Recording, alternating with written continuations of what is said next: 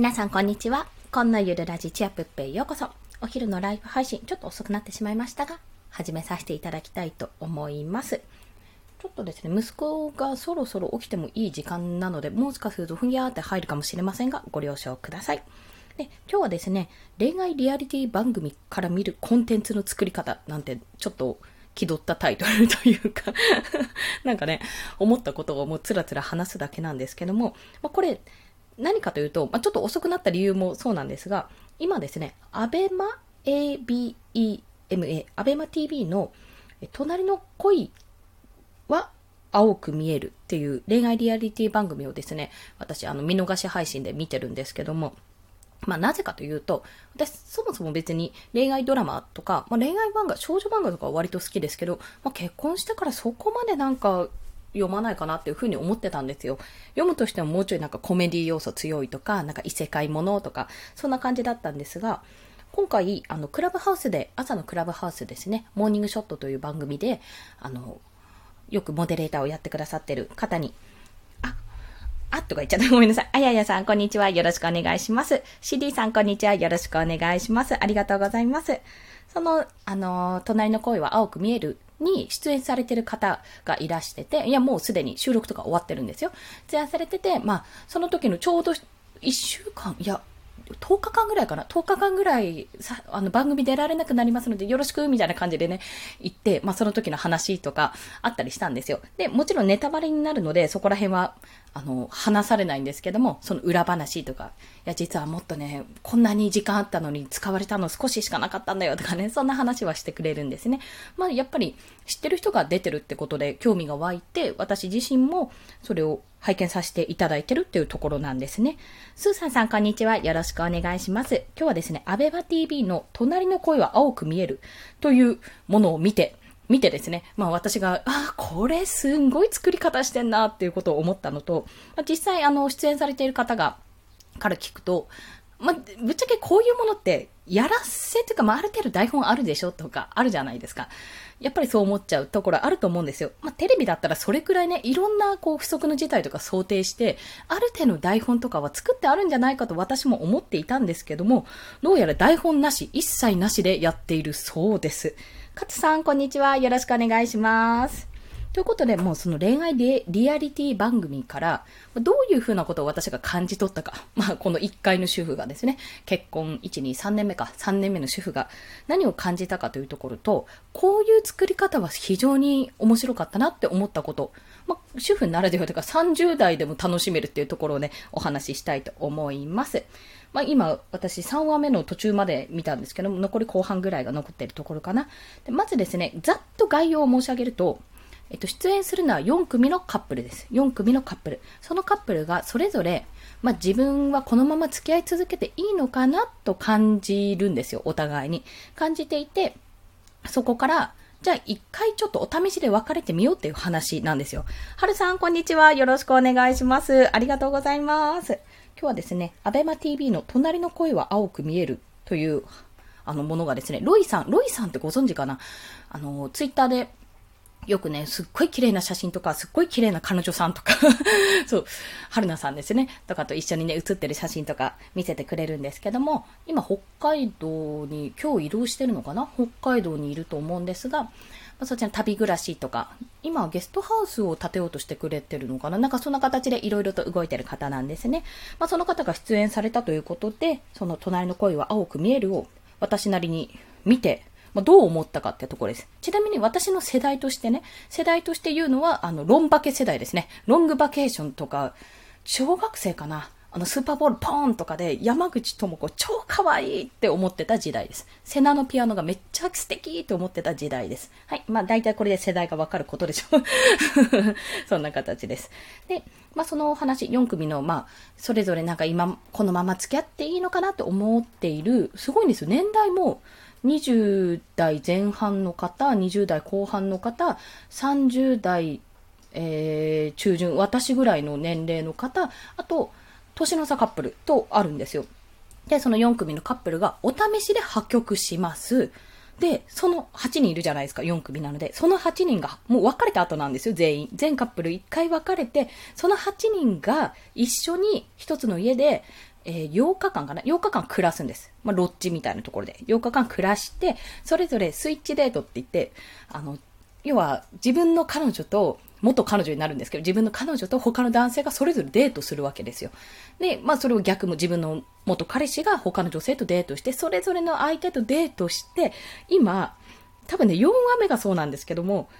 今4話目が、8話あるうちの4話が、もう一回、その、他の人とデートした後に、もう一回自分の彼氏もしくは彼女と元彼女になるんですけど、もう一回デートするっていうところまで来てるんですよ。もうなんかそれだけで大丈夫みたいなところがあると思うんですが、これの面白いところって、なんか、あ、恋愛ドキドキ焼きもちとかするの？あ、ごめんなさい。ちょっと救急車の音入りますね。申し訳ないです。通り過ぎたかな。はい。結構ね、うち近くに総合病院があるので、あれなんです。救急車よく通るんですよ。で、あそれとは別に、まあ、あの、まあ、その天秤制度とか、あ、天秤制度はまだ話してないや。すいません。で、そのなんか焼き餅焼くんじゃないかとか、そんな話になる、なりがち、なりがちなんですけど、ここがすごいところって、まあ、基本的に大人なんですよ、皆さん。成人されてるんで。大人なんで、いろんな悩みがあって、それぞれの悩みを、それぞれこう、交換した、あの、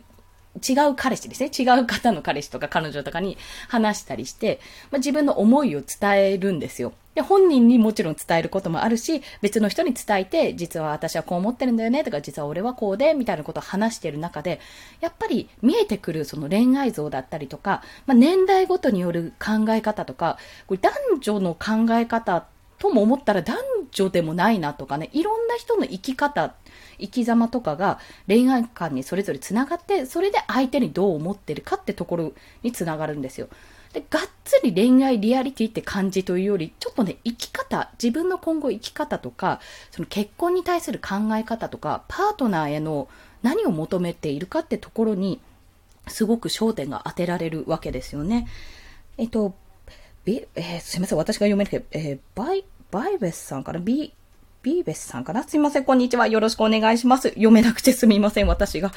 はい。まあ、そんなことで、その隣の声は青く見えるを、私は、まあ、見逃し配信でね、一週間の間にバーって見てるんですけども、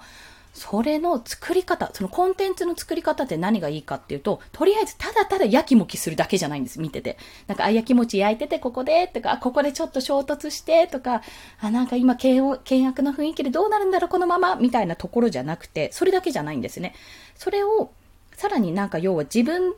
要、別れさせるためにやってるのか、じゃあもう全員ハッピーエンドで復縁させようぜ、みたいな流れなのかって言ったら、そうでもなくて、結構ガチで考えさせているなっていうことを感じるんです。まあ、それの理由の一つが、そのスイッチデートっていう他の人と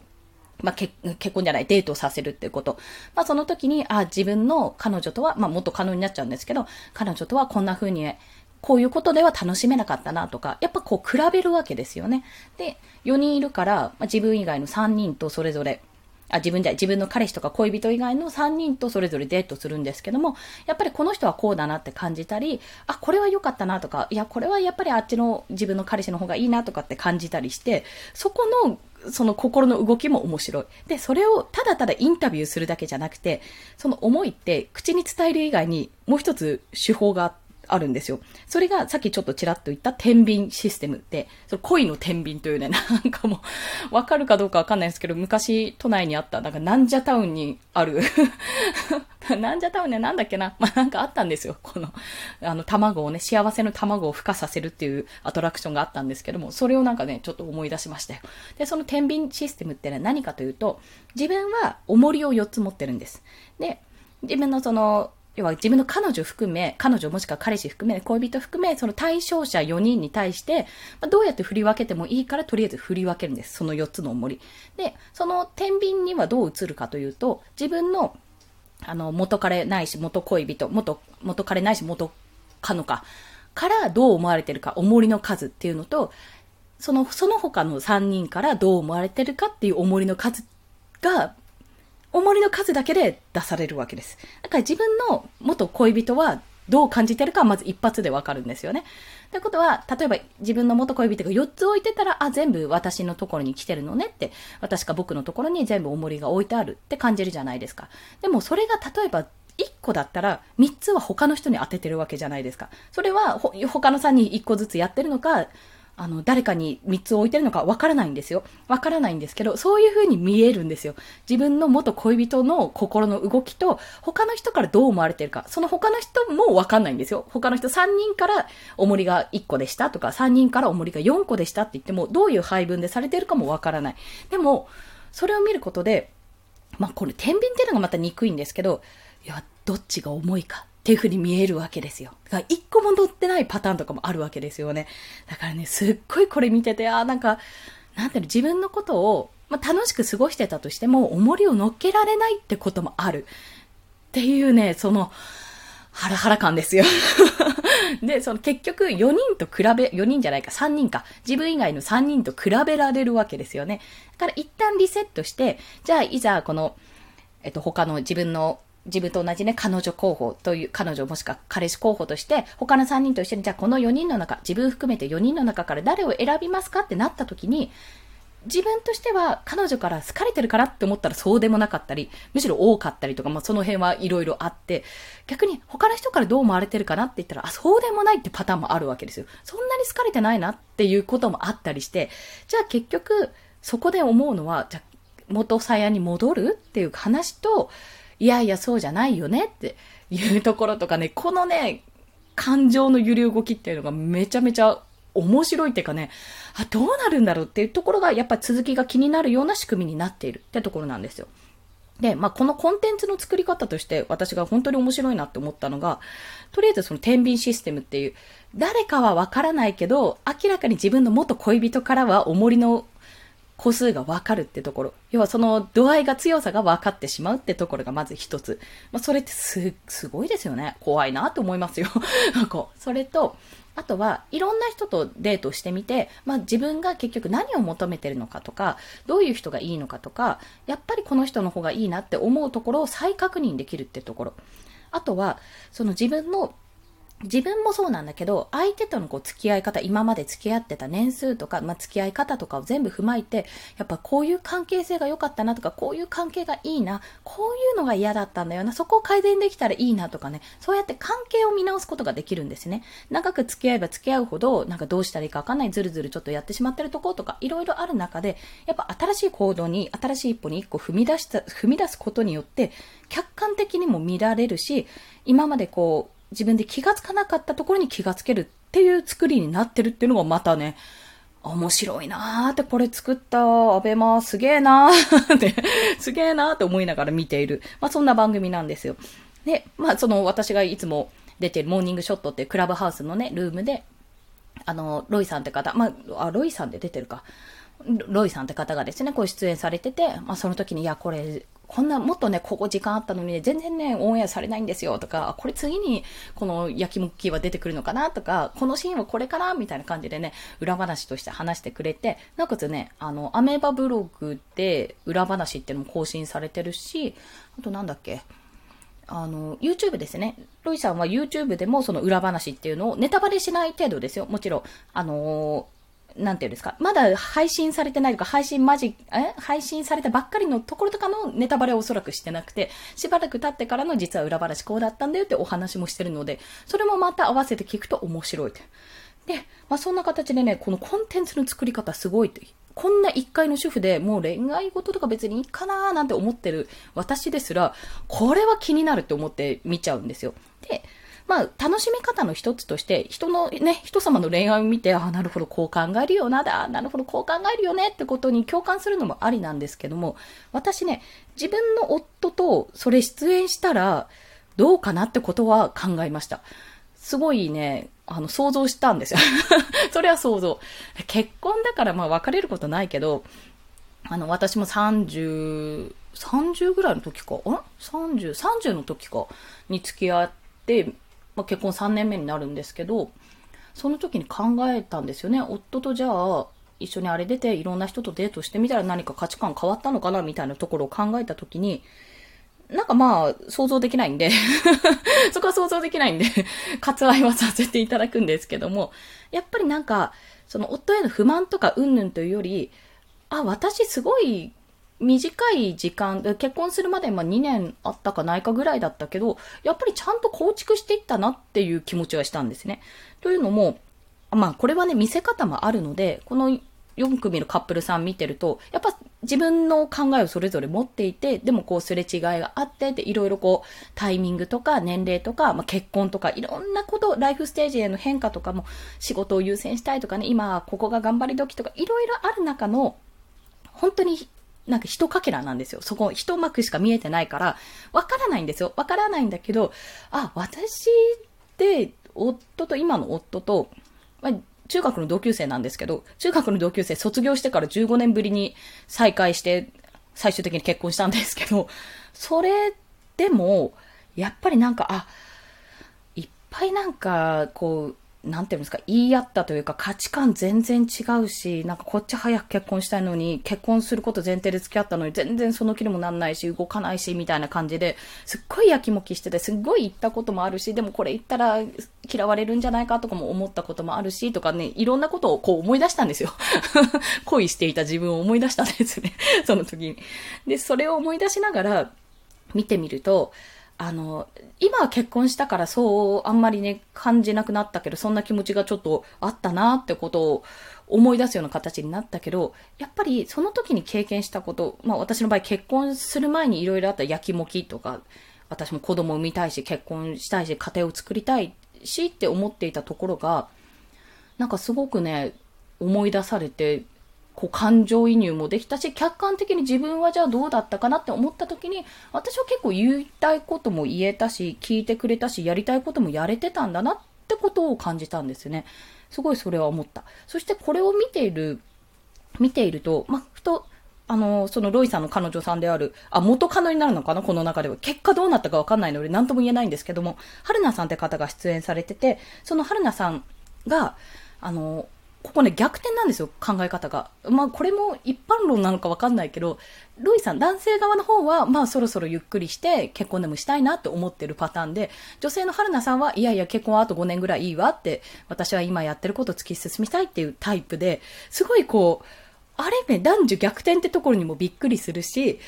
それ、あの、突き進みたいっていう春菜さんの気持ちもめちゃめちゃわかるんですよ、そこで。私は家庭も持ちたいし、突き進みたいタイプだったんで、そこ、そこはね、今家庭をようやく持って突き進んでいるから、まあ良かったんですけど、なんかそうやって見ると、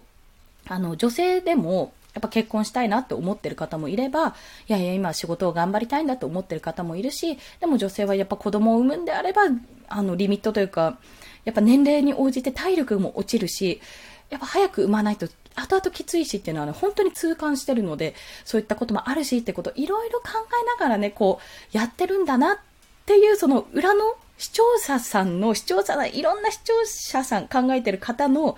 その、いろんな考え方ですね。そういう方も共感できるような形になってるんですよ。だからね、すごいその、ただただ恋愛キャッキャッキャっていう番組じゃなくて、すごいその生き様を見せてくれる。そして自分も実際にじゃあどうしたらいいのかってちょうど同じステージに立っている人、仕事もしたいし、でも結婚もしたいしと思って悩んでる人もそうだし、逆に落ち着きたいと思ってる人もいるだろうし、そういった人たちにやっぱり向けて作られてるコンテンツなんだなっていう。ただただ本当にリアリティ番組っていうと、本当にキャッキャキャッキャしてるやつかなって思いがちとか私は思っていたんですけども、そういったね、人の、なんて言うんですかね、私もやっぱ小説とかドラマとか、漫画とかもそうですけども、キャラの背景とか考え方とか、そういったのを考えるのが好きで、これはね、そういう部分を見せてくれる本当に素敵な番組だと思ったので、あの、もしよろしければなんですけど、なんか宣伝みたいになったら、もしよろしければご覧いただけたらなって思うんですよ。ごめんなさい、バーって話したんですけども、このね、い生き方っていうか、うん、立ち止まるよねって、これ、ブログとかであっても面白いよねって、こういう風に悩んだけど結果こうだったって、そしてこの一回お試しで別れて他の人と付き合ってみてって、他の人と付き合ってる自分の元カノとか元彼とかも姿も見るわけですよ。キャッキャしてる姿とか。それでどう思うかとか、いろいろそのね、あの、感情を確かめたり、自分の考えを確かめたり、相手への思いを確かめたりするっていう、この作り方に脱帽ですっていう 久々に恋愛系の番組で面白いものを見たなという、そういったお話でございました。ごめんなさい。ただただ私が熱く語るだけという そんなお話でございました。ごめんなさい。50分過ぎちゃいましたね。まあ、ここからね、私ちょっとまだ深掘りできてないんですけども、これはコンテンツを作る上で、このこの見せ方とか考え方とかシステムとかは、めちゃめちゃこれ面白いだろうなって思ってたんですね。なので、まあ今度深掘りしてみようかな。もう少しね、どういう結末に達するのか、どういう結論に持っていくのか、まだ半分だけど、元カノ元、ん？元カノ元彼と今度再デートすることで何が変わって次どういう展開に持っていくの？みたいなところがあるので、その辺を楽しんでいきたいと思います。はい。ということで、すいません。こんなお話をしておりましたが、よろしければご覧ください。今日もお聞きくださりありがとうございました。結局息子は起きなかった。起きなかったので、まあ私はこのまま作業に、午後の作業に移って、娘のお迎えまでひたすらに作業をしていきたいと思います。ちょっとですね、父の日に向けた私の夫への、まあ、娘たちでいうパパですね、うん、の T シャツをね、すずりで作ろうと思ってて、それをね、ちょっと頑張って今デザインを書いてるので、そっちを進めていきたいと思います。それでは、今日もお聴きくださりありがとうございました。まだまだ午後も、おお、噛んだ。午後も頑張っていきましょう。コンでした。では、また。ありがとうございました。